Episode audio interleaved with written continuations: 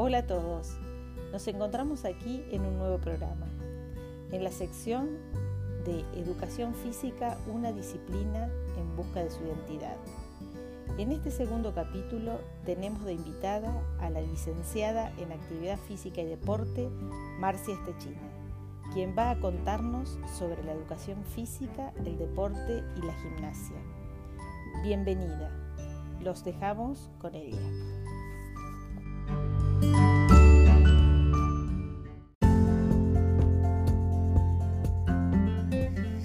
Hola a todos, gracias, muchas gracias por la invitación. En este capítulo 2, la educación física, el deporte y la gimnasia. La educación física es una disciplina que, por un lado, se encuentra en la búsqueda de su identidad y estatus científico, y por otro, es una disciplina pedagógica orientada a proceder en las prácticas educativas. De esta manera, la educación física se ubica en el estudio de la realidad corporal del hombre, como individuo social y corporalmente constituido en el transcurso de su vida, con particular énfasis en los modos de intervención pedagógica intencional para incidir en su proceso de constitución, es decir, la educación física como campo constituido incide sobre el desarrollo corporal y motriz de los sujetos, a través de la mediatización de objetos culturales que constituyen su contenido, como en este caso lo son el deporte y la gimnasia. Estas dos caras de una misma moneda que hacen que la educación física no pueda orientarse totalmente hacia una tarea o hacia un objeto científico es lo que no la deja convertirse totalmente en ciencia o en una disciplina pedagógica, lo que produce continuamente el entretejimiento de campos que pujan por triunfar y adueñarse de esta disciplina.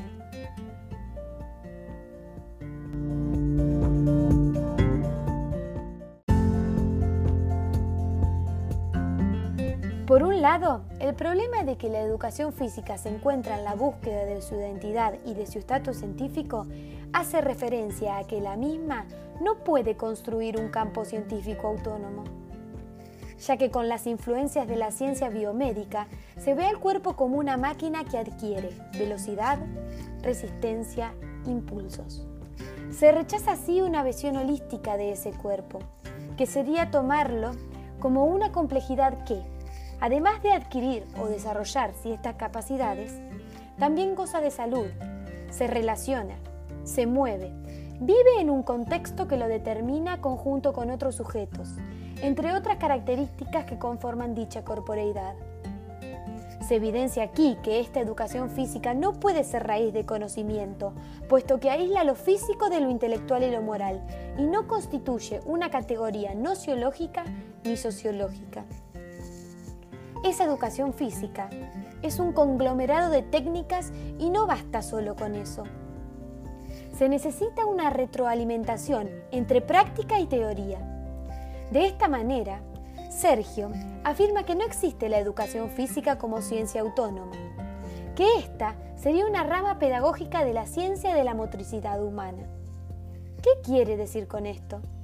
Que la educación física nunca va a convertirse en ciencia, sino que sería la rama pedagógica que en la práctica social hace posible a través de su intencionalidad pedagógica la construcción de la corporeidad y motricidad de los sujetos.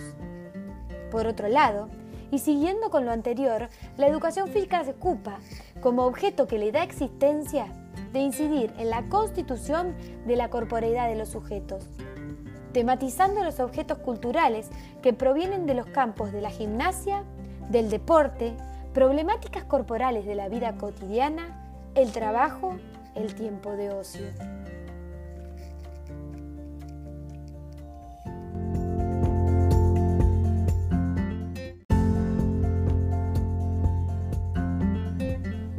Tanto el deporte como la gimnasia son dos campos que han atravesado a la educación física y le han dado, en los distintos momentos de la historia diferentes perspectivas, modelos a seguir y de formación. Por su parte, el deporte, como afirma Dunning, no solo proporciona a la población ejercicio físico, sino también es un espacio de legitimación y liderazgo que se nutre de un elemento posicional, nosotros contra ellos. Pero además, como expone Brach, los niños a través del deporte aprenden que entre ellos y el mundo existen los otros, que para la convivencia social precisamos obedecer a determinadas reglas y comportamientos. Aprendemos a convivir con victorias y derrotas y desarrollamos confianza en nosotros mismos. Sin embargo, según otros autores, las condiciones del deporte organizado de rendimiento son las mismas que las de una sociedad autoritaria. Por eso, es importante que a partir de todas estas ideas podamos entender que el deporte desde su lugar netamente competitivo y de rendimiento no aporta nada a la educación física crítica que queremos formar. Debemos saber que el deporte, dentro de la misma, debe ser un campo que permita a los sujetos aprender sobre valores para desarrollarse en la sociedad, que contribuya a la formación de su corporeidad y motricidad con todo lo que ella implica, y además que permita aprender sobre ciertos elementos culturales de la sociedad en donde se desarrollan. Como explica Gach, una pedagogía crítica de la enseñanza de los deportes en la escuela donde la técnica debe estar subordinada a nuevos sentidos y objetivos. Debemos pensar a la práctica deportiva como un campo que otorga un sentido social y educativo. Por su parte, la gimnasia, como campo dentro de la educación física, ha tomado distintas posiciones. En principios del siglo XX, fue influenciada por los movimientos higienistas, donde hay una marcada búsqueda de autocontrol y disciplinamiento, y los alumnos deben adecuar su motricidad a ciertos parámetros. Luego, en la década del 70, aparece la psicomotricidad basada en la interdependencia del desarrollo cognitivo y motor y se propone a contribuir a la educación integral a partir de juegos y de movimientos y ejercitaciones perceptivas. Sin embargo, a pesar que la psicomotricidad introdujo una mirada diferente en los individuos, mirándolos como una estructura compleja, lo cual fue un gran paso, no pudo contribuir en la construcción de un campo de la gimnasia que contribuya a la formación integral de los sujetos.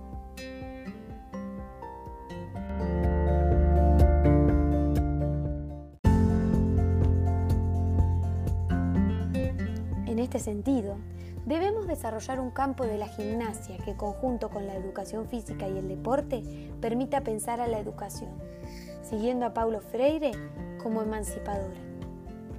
Una praxis de educación física que abarque saberes tendientes a la emancipación. Y aquí pensamos, ¿cuáles podrían ser esas actividades de la cultura corporal? Acciones motoras que pongan al sujeto a deliberar, que colaboren con producir en los educandos y en los educadores un pensamiento reflexivo, creativo, crítico y que se pueda actuar en consecuencia. Y de eso se trata la nueva propuesta sociocrítica de la educación física, la cual se desarrollará en el próximo capítulo. Para concluir, en el transcurso de la historia de la educación física ha tratado de definirse siendo influenciada por diferentes campos que se entretejieron en ella y no dejaron, por su parte, que se desarrolle, quedando así diferentes modelos que hoy en día son tomados. Es importante que como profesores podamos vislumbrar todos estos sesgos y que nos posicionemos desde una educación física crítica que retoma tanto del deporte como de la gimnasia las mejores características, para la construcción de sujetos integrales desde su corporeidad y motricidad dejando de lado perspectivas higienistas, militares, deportivistas, de rendimiento o biologicistas.